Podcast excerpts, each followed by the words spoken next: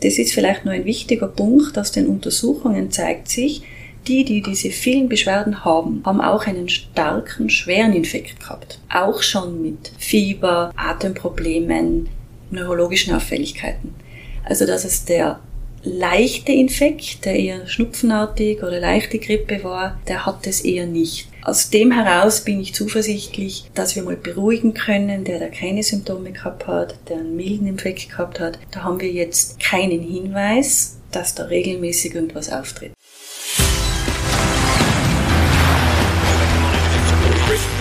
Gut zu wissen, der Erklärpodcast der Tiroler Tageszeitung. Hallo und herzlich willkommen zu einer neuen Folge unseres Gut zu wissen Podcasts. Mein Name ist Renate Bergtold und ich spreche heute mit der Pneumologin und Long-Covid-Expertin Judith Löffler-Rack von der Medizinischen Universität Innsbruck über das Phänomen Long-Covid.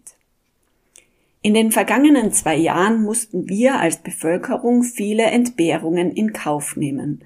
Viele Menschen sind an Corona erkrankt, ein Teil davon ist leider auch gestorben.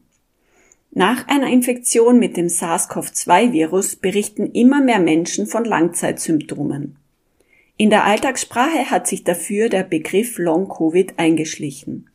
Doch was versteht man eigentlich darunter? Wie sieht die Forschung dazu aus? Und was bedeutet das alles für die Betroffenen? Das und vieles mehr weiß meine heutige Expertin, die selbst aktiv an der Forschung beteiligt ist. Bevor wir aber in unser Gespräch einsteigen, gibt es noch fünf Fakten, die gut zu wissen sind. Long-Covid ist ein Überbegriff für gesundheitliche Langzeitfolgen, die nach einer akuten Covid-19-Erkrankung vorhanden sein können. Dazu zählen alle Beschwerden, die mehr als vier Wochen nach der akuten Infektion nicht abklingen oder neu hinzukommen und sich nicht erklären lassen. Atembeschwerden sowie Erschöpfung und verminderte Leistungsfähigkeit, die sogenannte Fatigue, sind Beispiele für mögliche Anzeichen. Long-Covid kann jeden treffen. Nach milder Covid-19-Erkrankung ebenso wie nach schwerem Krankheitsverlauf. Die Risikofaktoren sind nicht vollständig geklärt. Ein Forscherteam der Med-Uni Innsbruck hat jetzt allerdings ein Rechenmodell zur Risikoeinschätzung für Langzeitfolgen entwickelt. Wichtige Parameter bei der Regeneration bei länger andauernden Lungenschäden sind hohe Entzündungswerte. Insgesamt wurden 145 Menschen mit unterschiedlichen Verläufen untersucht. In internationalen Leitlinien werden verschiedene Konzepte für die Behandlung von Covid-19 vorgeschlagen. Laut Erhebungen werden 95 Prozent der Long-Covid-Fälle innerhalb eines absehbaren Zeithorizonts von selbst wieder gut. Es braucht oft Geduld. Postinfektiöse Schwächezustände sind auch bei anderen Infektionskrankheiten mitunter möglich. Die im Fachblatt The Lancet Infectious Diseases erschienene Zoe-Covid-Studie legt nahe, dass vollständig Geimpfte nicht nur vor schweren Krankheitsverläufen, sondern im Fall eines Impfdurchbruchs auch vor Langzeitfolgen einer Covid-19-Infektion geschützt sind. Den Forscherinnen und Forschern zufolge haben zweifach geimpfte Erwachsene im Fall einer SARS-CoV-2-Infektion ein um 47 Prozent geringeres Risiko, an Long-Covid zu erkranken. Tirol hat Ende des Vorjahres eine Koordinationsstelle für Post-Covid eingerichtet. Auch wenn man die Zahl der Betroffenen noch nicht quantifizieren kann, will man das Problem von längerfristigen gesundheitlichen Folgen nach einer überstandenen Covid-Infektion rechtzeitig ernst nehmen.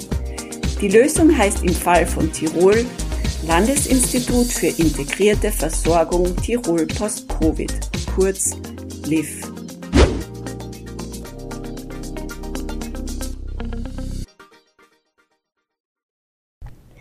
Darf jetzt bei mir Judith Löffler-Rack begrüßen, Pneumologin und auch Long-Covid-Expertin. Frau Dr. Rack, wie war das für Sie am Anfang? Wir haben ja, als die Pandemie begann, lange noch nichts von Long-Covid so in dem Sinn gehört. Wir hatten aber sehr viele Fälle dann gleich mal auf den Intensivstationen, ich nehme an auch auf Ihren Abteilungen. Wie sind Sie dann in diese Erfahrung dieser schwer Erkrankten hineingerutscht in das Thema dann Long-Covid? Zunächst danke, dass wir zusammen das Gespräch führen. Ich möchte rückblicken. Ausschlaggebend war für uns wirklich der Beginn der Pandemie, März 2020, dass wir selber damit konfrontiert waren, dass sehr viele Menschen mit Lungenentzündung bis Lungenversagen kamen und wir dann auch sehr besorgt waren, wie heilen diese Lungenentzündungen ab.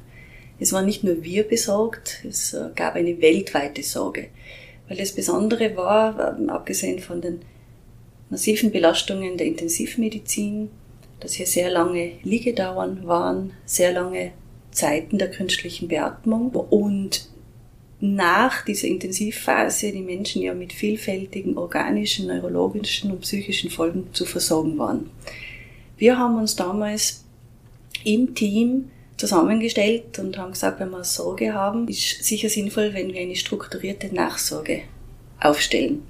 Und wir haben uns ähm, verschiedene Experten verschiedener Fächer äh, zusammengesetzt und hier einen Plan entworfen. Dieser Plan hat äh, beinhaltet, dass äh, vor allem Menschen nach einem schweren Verlauf der Klinik Innsbruck und vom Krankenhaus Zams sechs Wochen drei Monate, sechs Monate und zwölf Monate nach ihrer Entlassung bei uns systematisch untersucht wurden. Das heißt, da war ein Arztgespräch, da war eine umfassende Lungenfunktion, ein umfassendes Labor, ein Herzultraschall und eine CD-Untersuchung. Wir haben dann mit Zwischenauswertungen begonnen und da waren wir und ähm, darauf können wir auch stolz sein, dass wir uns im Team so aufgestellt haben, bei der Drei-Monats-Untersuchung sogar weltweit mit den Ergebnissen vorne und hatten ein sehr breites Medieninteresse, sogar Interviews mit der New York Times im Fernsehen in Südkorea. Das war eine neue Erfahrung, aber auch eine Interaktion,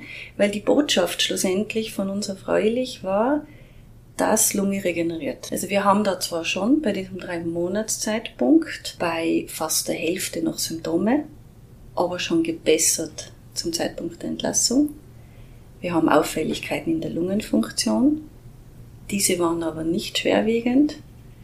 Und wir haben sehr wohl noch Auffälligkeiten in der Computertomographie, aber auch schon bei zwei Drittel deutlich gebessert gehabt, nach drei Monaten. Das heißt, es war ein erstes Aufatmen, weil die Sorge war sogar, dass viele am Sauerstoff bleiben, dass möglicherweise sogar eine Art Lungenfibrose entsteht.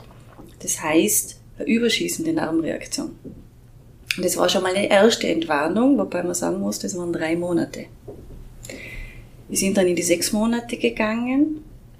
Darf auch nicht übersehen, die Patienten haben inzwischen langwierige Rehabilitationen, um wieder richtig atmen zu können, die Leistungsfähigkeit zu steigern. Die haben von der Intensiv oft neurologische Schäden, sind psychologisch sehr beeinträchtigt. Also auf all diesen Ebenen braucht es Rehabilitationen aber es war wieder nach sechs Monaten eine graduelle Verbesserung zu verzeichnen. Auch ist für uns dann wissenschaftlich interessant, Rechenmodelle wurden ausgewertet, kann ich schon zu einem frühen Zeitpunkt nach Entlassung voraussagen, wer eher ein intensiveres Monitoring braucht. Und da haben wir kürzlich auch einen ersten Vorschlag berechnet und publiziert. Im Moment sind jetzt die zwölf Monate in Finalisierung und Einreichung. Und da kann ich wiederum sagen, ja, wir sehen zwar, wenn man so eine Lungenentzündung, eine schwere hatte oder ein Lungenversagen, doch bei 50 Prozent noch im CD Auffälligkeiten, aber die machen kaum Symptome. Die Symptome, die im Vordergrund sind, ist bei ähm, 38 Prozent eine Schwäche, eine sogenannte Fatigue, die aber nichts mehr mit der Lunge zu tun hat. Die dürfte andere Ursachen haben.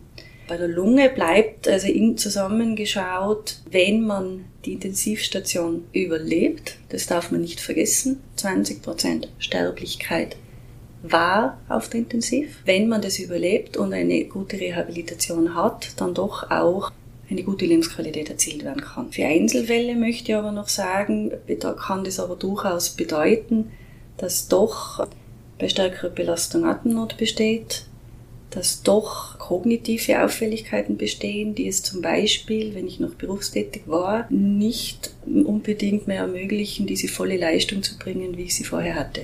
Also es ist nicht eine komplette Regeneration, aber doch eine bessere, als wir uns erwartet haben. Bevor wir jetzt auf das Thema Long Covid dann in Folge eingehen, würde mich interessieren, wie sah denn das aus? Wie hat sich denn eine Lunge aus organischer Sicht jetzt unterschieden, eine gesunde von einer Covid-Lunge? Wie kann man sich das vorstellen als Laie? Die gesunde von der Covid-Lunge. Mhm. Also was da passiert, man ist da drauf gekommen, dass das vor allem in der zweiten Woche nach der Covid-Infektion war, diese Lungenphase. In der ersten Woche hat man ja hauptsächlich ähm, Schnupfen, Halsschmerzen, Fieber und jene, das war auch, das war auch immer wichtig, Gott sei Dank bei der Omikron-Welle nicht mehr so. Und nach den Impfungen, jene, die in der zweiten Woche gefiebert haben, waren gefährdet, eine Lungenentzündung zu haben. Und was da im Wesentlichen passiert ist, dass der Virus ja über diesen AC2-Rezeptor in die Lunge eintritt. Der kommt ja über die Atemwege bis zu den Lungenbläschen. Und da tauchen dann verschiedene Phänomene auf. Es kommt zu einer Weitstellung der kleinsten Gefäße, da tritt Flüssigkeit aus. Und das erschwert natürlich, dass der Sauerstoff in die Lunge kommt. Man kann vereinfacht sagen, die Lunge saugt sich auf wie ein Schwamm. Und je mehr da Flüssigkeit austritt und die nächste Phase ist, dass da Entzündungszellen drinnen sind und dass hm, vulnerable Menschen da einen sogenannten Entzündungssturm bekommen. Und der verschlechtert das Ganze noch einmal und dadurch kommt es dann zur Kurzatmigkeit, Abfall der Sauerstoffsättigung und es kann eben bis zum Lungenversagen gehen. Also das war, das sieht man dann an steigendem Sauerstoffbedarf auf der Station und da haben sich dann Algorithmen und Regeln aufgestellt, ab wann der Patient auf die Intensivstation kommen muss. Ich kann mich erinnern, zu Beginn der Pandemie ist man zunächst mal von anhaltenden oder nachhaltigen Symptomen ausgegangen von Patienten, die schwere Verläufe hatte. Hat sich dann im Verlauf der Pandemie allerdings gedreht. Mittlerweile kommen auch Patienten zu Ihnen, die leichte Verläufe hatten, trotzdem unter diesem sogenannten Long-Covid leiden. Bevor wir das näher betrachten, was versteht man eigentlich unter Long-Covid? Kann man den Begriff irgendwie eingrenzen? Das ist ganz eine zentrale Frage, weil wir mit diesem Begriff nicht glücklich sind. Also während wir noch in unserer Studie waren und unserer Nachsorge uns um die schweren Fälle gekümmert haben, mit Gott sei Dank auch Erfolgen, kamen natürlich auch Anrufe von draußen, von Menschen, denen es nicht gut geht und vor allem in den sozialen Medien. Der Begriff ist im Mai 2020 über Twitter geprägt worden, stammt nicht von den Ärzten, sondern stammt von einer jungen Frau aus Bergamo, einer Archäologin, die diesen Begriff getwittert hat. Ich habe Long-Covid. Ich habe die Infektion daheim durchgemacht. Mir geht's Wochen später nicht gut. Ich bin müde. Ich bin erschöpft. Ich kann nicht arbeiten. Und die haben sich dann in den sozialen Medien zusammengetan und eine Forderung gestellt. Die haben dann eine eigene URL, Hashtag Long-Covid gegründet und haben dann drei Forderungen gestellt, schaut auch auf uns, nicht nur auf die schweren Fälle. Wir wollen da eine Anerkennung, wir wollen eine Rehabilitation, eine Therapie und wir wollen, dass das beforscht wird. Also das war die Begriffsprägung. Long Covid ist deswegen ein unguter Begriff, weil der sagt nur, ich habe über 28 Tage nach der Infektion Beschwerden oder es treten Beschwerden auf. Das ist ein zeitlich definierter Begriff. Der sagt nichts welche Beschwerden habe ich? Habe ich eine milde Geruchsstörung? Habe ich eine milde Erschöpfung? Habe ich eine starke Erschöpfung? Schwindel? Ohrensausen? Daher ist er in der Versorgung, ich kann ja nicht ableiten, nur weil ich Long-Covid habe, glaube zu haben, ich brauche jetzt diese Untersuchung, weil das so unterschiedlich sein kann. Also deswegen ist dieser Begriff jetzt zwar eine Art Label, Marke, dass man sagt, ja, könnte irgendwas mit dem Virus zu tun haben, aber mehr sagt er nicht aus. Die WHO beispielsweise hat diesen Begriff nicht genommen, die spricht von einer Post-Covid Condition, Kondition. Auch äh, in England hat man den Begriff Post-Covid-Syndrom. Beide sagen infektiöse Beschwerden, die über drei Monate hinausgehen. schon davor nach der Infektion aufgetreten sind und nicht anders erklärbar sind. Aber nichts über die Schwere, oder? Sagt auch nichts, sagt auch nichts aus, was das jetzt eigentlich ist und auch nicht über die Schwere, über die Diagnostik und die Therapie. Wir waren dann auch verunsichert, ja, bildet sich da vielleicht außerhalb des Krankenhauses etwas ab, was wir übersehen, was wir nicht kennen. Wir dürfen ja nicht vergessen, es sind ja viel weniger Menschen zum Arzt gegangen. Es waren sicher auch Menschen mit Lungenentzündung daheim, die dann schleppende Besserung gehabt haben. Solche, das kennen wir aus der klinischen Erfahrung. Und wir haben dann daher eine Umfrage gestellt. Eine Umfrage an die Tiroler Bevölkerung, auch an die Südtiroler Bevölkerung. Wir haben uns da multidisziplinär ähm, Internisten, Lungenspezialisten, Hausärzte, Neurologen, Psychiater und weitere zusammengetan, einen Fragebogen entworfen und mit den Medien digital zu einer Umfrage aufgerufen gehabt. Was hat uns das geholfen? Wissenschaftlich gesehen ist eine Umfrage problematisch, weil wer antwortet? Wer nimmt sich die Zeit, hier einen 30-minütigen Fragebogen auszuwerten? Wahrscheinlich jemand, der Beschwerden hat oder einen Leidensdruck hat. Ähm, also es hilft uns nichts zu sagen, wie viel Prozent der Bevölkerung haben Probleme, aber es hat uns geholfen abzubilden unter denen 2000 Tiroler, die sich gemeldet haben und 1000 Südtiroler, abzubilden, was da für Beschwerden vorhanden sind. Die führenden Beschwerden, das deckt sich auch mit Beobachtungen aus anderen Untersuchungen weltweit, weil man sagen muss, das sind jetzt nur Symptome, die sind nicht objektiviert mit irgendwelchen Untersuchungen, aber es sind jetzt da eher Menschen im mittleren Lebensalter, weil wir haben im schweren Verlauf eher höheres Alter, eher Männer. Und da haben wir jetzt eher mittleres Lebensalter. Also bei uns waren das im Schnitt 43 Jahre, die im Extremfall einen Symptomkomplex haben von Erschöpfung, Kurzatmigkeit, Schwindel, Herzrasen, eine Palette an neurologischen Störungen, nicht nur Geruch, Geschmack, auch Konzentration, Gedächtnisprobleme wurden angekreuzt, Verdauungsbeschwerden, Hautauffälligkeiten und auch begleitet das Ganze von depressiver Verstimmung und Angst. Es gibt ja Berichte, dass vor allem Frauen von dieser Art von Langzeitfolgen betroffen sind. Gibt es da Erklärung dafür? Das hat man in mehreren Umfragen vor allem beobachtet. Es gibt da keine genaue Erklärung. Es gibt da Vermutungen. Also mir fallen da jetzt vier ein, die ich da als Vermutungen darstellen möchte. Das eine könnte sein oder wurde diskutiert, ja, die Frauen sind achtsamer, machen eher bei den digitalen Umfragen mit, sind gesundheitsbewusster. Das zweite war, sie sind Frontline-Worker. Äh, wir haben ein bisschen eine höhere Infektionsrate bei Frauen durch die berufliche Exposition, die sie haben, ob ich da jetzt im Geschäft die Kasse, in der Schule, in den Gesundheitsberufen. Also das waren zunächst führende Argumente. Aber die Forschungen gehen jetzt mehr in die Richtung, dass man sagt, das Immunsystem Frau Mann ist unterschiedlich. Immunsystemregulierende Faktoren gegen Viren sind am X-Chromosom, da hat die Frau zwei. Das könnte der Grund sein, warum sie akut einen besseren Verlauf hat. Aber möglicherweise in manchen mit einer gewissen Prädisposition eine anhaltende Immunaktivierung da ist. Das sind alles nur Vermutungen, aber wichtig zu beforschen. Und was man in dem Zusammenhang auch sagen muss, dass die weiblichen Hormone nicht nur für Zyklus und Fruchtbarkeit zuständig sind, sondern mit den Immunzellen Hormone, Hormonrezeptoren hier sich gegen, also beeinflussende ähm, Wirkungen haben. Aber das sind jetzt alles Vermutungen, die man untersucht. Sie haben es vorhin gesagt, es gab 3000 Rückmeldungen in Tirol auf Ihre Befragung. Das ist ja schon eine hohe Zahl. In Österreich gibt es ja Schätzungen zwischen 200 und 700.000 Betroffenen ungefähr von Long Covid. Welche, ich meine, das ist eine breite Spanne. Welche dieser Zahlen halten Sie persönlich jetzt für? Genau. Also zunächst, zunächst möchte ich sagen, wir haben aus, aus wissenschaftlicher Perspektive keine genauen Zahlen.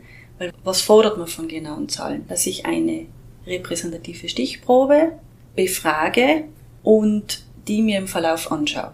Die meisten Ergebnisse, die wir haben, stammen entweder aus dem stationären Bereich, also Menschen, die einen schweren Verlauf gehabt haben, die haben auch länger und verschiedene und mehr Symptome wo aber auch die intensivmedizinische Behandlung einen Faktor ausmacht. Und also wir wollten in Tirol selbst so eine Umfrage machen, das war aber aus Datenschutzgründen nicht möglich. Wir wollten von der ersten Welle die 3000 anschreiben, dann hätten wir gute repräsentative Zahlen gehabt. Die besten Zahlen stammen aus England. Die haben hier das ONS, Official National Statistics, die haben da ein bisschen andere Möglichkeiten und repräsentative Befragungen durchgemacht. Und da war zunächst 10% der symptomatischen. Das heißt, da muss man bei den Zahlen, die man da bei uns angibt, sehr aufpassen, weil wenn ich 250.000 positive Tiroler habe, ich weiß ja nicht, wie viele sind denn da überhaupt symptomatisch. Also 10% der symptomatischen, aber die haben dann erfreulicherweise im Herbst schon gezeigt, nach drei Monaten waren es nur mehr 3% der symptomatischen. Also man hat zeigen können, dass es auch spontan in drei Monaten noch zu einer Besserung und Abklingen dieser postinfektiösen Beschwerden kommt. Und wir haben jetzt eher, also meine Einschätzung ist, dass es nicht so viele sein werden, dass viele einfach Angst und Sorge haben, oft achtsamer während Beschwerden vorliegen, die man vielleicht vorher auch schon gehabt hat. Man kann das gar nicht mehr trennen. Wir sind durch die mediale Pandemie-Fokussierung sehr ängstlich geworden. Das ist vielleicht nur ein wichtiger Punkt, aus den Untersuchungen zeigt sich, die, die diese vielen Beschwerden haben, haben auch einen starken, schweren Infekt gehabt. Auch schon mit Fieber, Atemproblemen, neurologischen Auffälligkeiten. Also dass es der leichte Infekt, der eher schnupfenartig oder leichte Grippe war, der hat es eher nicht. Das bestätigen auch englische Daten.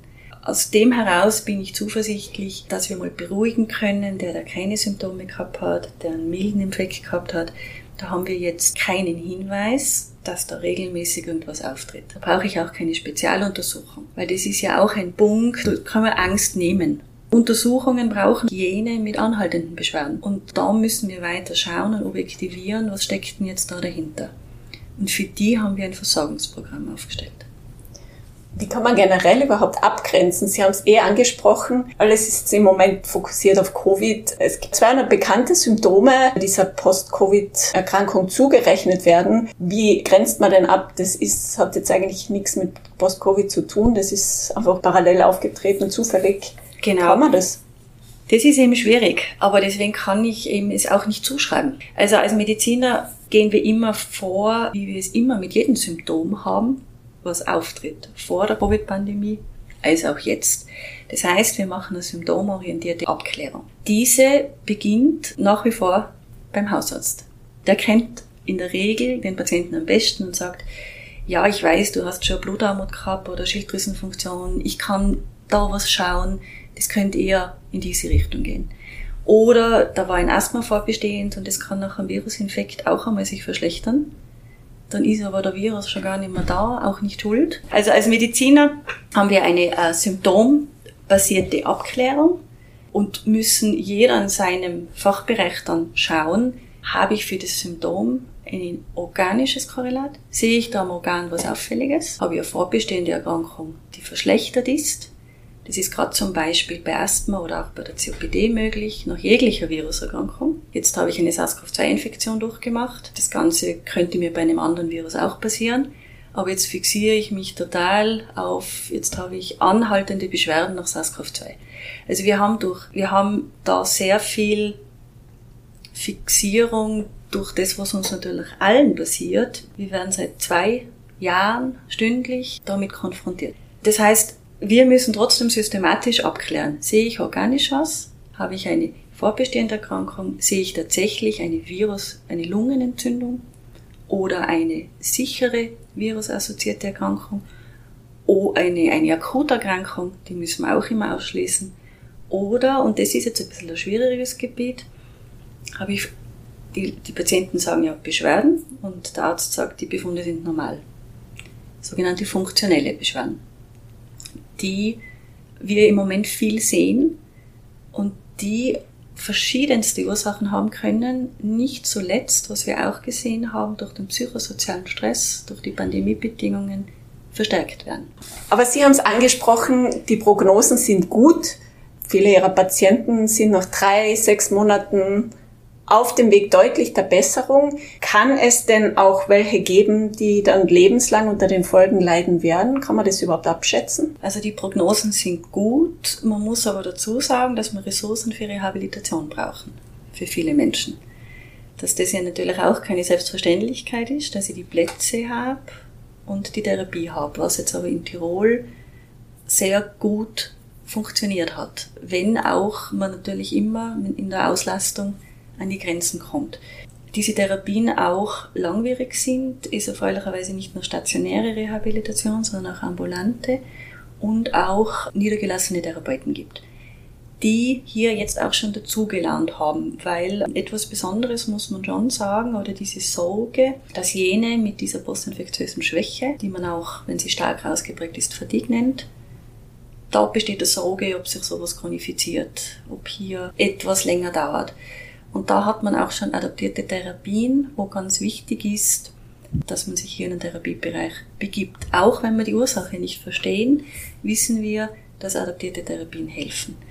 Und was sonst die Langzeitprognose anbelangt, muss man sagen, ich denke, das ist der bestuntersuchte Virus überhaupt. Das, was wir da aber dadurch finden, besser verstehen, wird der Medizin generell und vor allem auch anderen postinfektiösen Beschwerden was bringen. Wenn wir schon von Therapien sprechen, wenn man jetzt ein Betroffener ist, wo kann man sich denn, wo sollte man sich am besten hinwenden? Gemäß den Leitlinien ist eine stufenweise Versorgung sinnvoll und auch in Tirol diskutiert worden unter allen Beteiligten. Und die sollte eben so ausschauen. Die erste Anlaufstelle ist der Hausarzt oder der niedergelassene Facharzt. Die schauen, ob irgendwelche Vorerkrankungen schlechter sind, ob neue Erkrankungen zu diagnostizieren sind, in welche Richtung das geht. Der Hausarzt hatte dann die Möglichkeit, eine Arbeitsdiagnose zu erstellen, einen Therapieversuch zu machen, sich beim niedergelassenen Facharzt Hilfe zu holen. Aber wenn die Beschwerden über drei Monate bleiben, unerklärt verbleiben, nicht besser werden, dann gibt es die Möglichkeit der Teilnahme am Post-Covid-Versorgungsprogramm, worüber der niedergelassene Bereich informiert ist. Die können da an eine Koordinationsstelle vom Landesinstitut für integrierte Versorgung zuweisen. Und wir haben hier im Netzwerk über die Fächer Termine hinterlegt, wo die Patienten nochmal weiter abgeklärt werden. Und was wir aber auch machen, ist, dass wir das wissenschaftlich begleiten, dass wir schauen, welche Ergebnisse kommen daraus. Müssen wir irgendwo, gibt es Forschungsfragen, gibt es etwas, was wir verbessern können?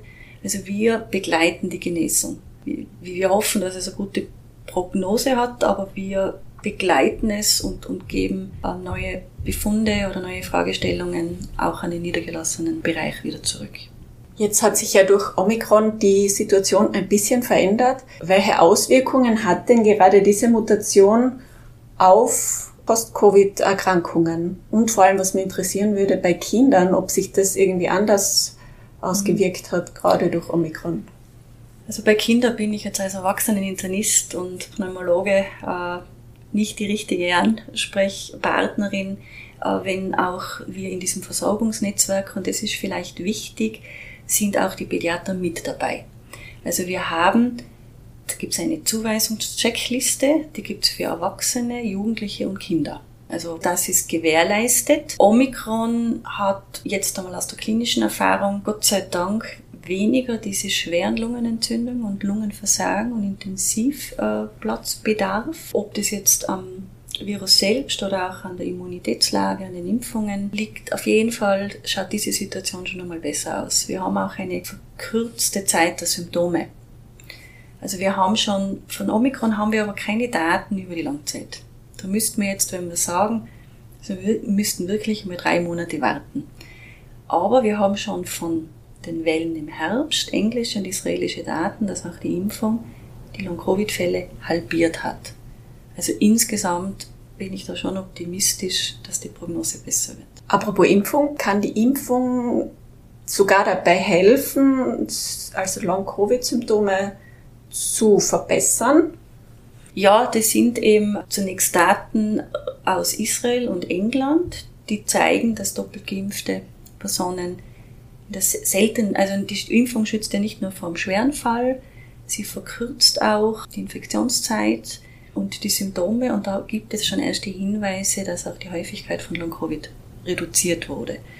Interessant ist eine amerikanische Forschung, die sogar gezeigt hat, äh, dass Menschen mit Long-Covid, die sich dann impfen haben lassen, dass da 60 Prozent eine Verbesserung erzielt haben. Das war, das, diese Daten müssen aber noch weiter überprüft und untersucht werden. Das waren Daten aus amerikanischen Selbsthilfegruppen. Das, das muss man weiter verfolgen. Auf der anderen Seite eben wieder auch über Selbsthilfegruppen oder soziale Netzwerke tauchen immer wieder Behauptungen auf von Menschen, dass sie nach der Impfung Long-Covid ähnliche Symptome hatten. Was entgegnen Sie da aus medizinischer Sicht? Ich muss sagen, die Impfung, man muss immer die Verhältnismäßigkeit sehen. Es ist millionenfach verimpft worden. Die Impfung ist im Grunde gut verträglich. Kurze Immunreaktionen sind bekannt.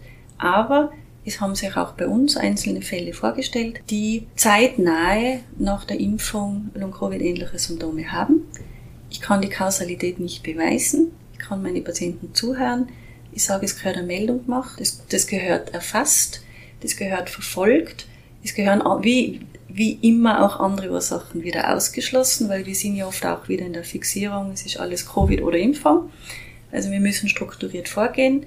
Aber wenn er wenn keine Erklärung vorliegt, wenn das zeitnah ist, sollte man das auch melden und aus meiner Perspektive auch therapieren, ähnlich wie Long-Covid, eine Rehabilitation machen. Abschließend würde ich Sie gerne noch auf die Vortragsreihe der Medizinischen Universität ansprechen. Da ist ja jetzt zu dem Thema genau unter dem Titel Wissenschaft, Gesundheit eine Vortragsreihe geplant. Startet jetzt am 9. März mit einem Vortrag von Ihnen. Auch weitere Vorträge sind geplant. Was können Interessierte sich denn davon erwarten?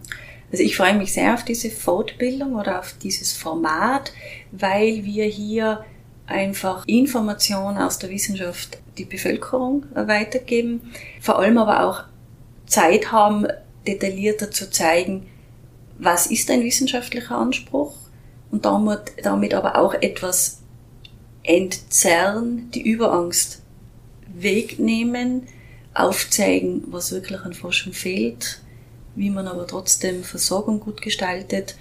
Und ähm, ich denke, das ist eine wichtige Aufklärungsarbeit und Informationsarbeit, die wir da machen. Herzlichen Dank, Frau Löffler-Rack, für Ihre Expertise. Gerne und Dankeschön. Das war Gut zu wissen, der Erklärpodcast der Tiroler Tageszeitung.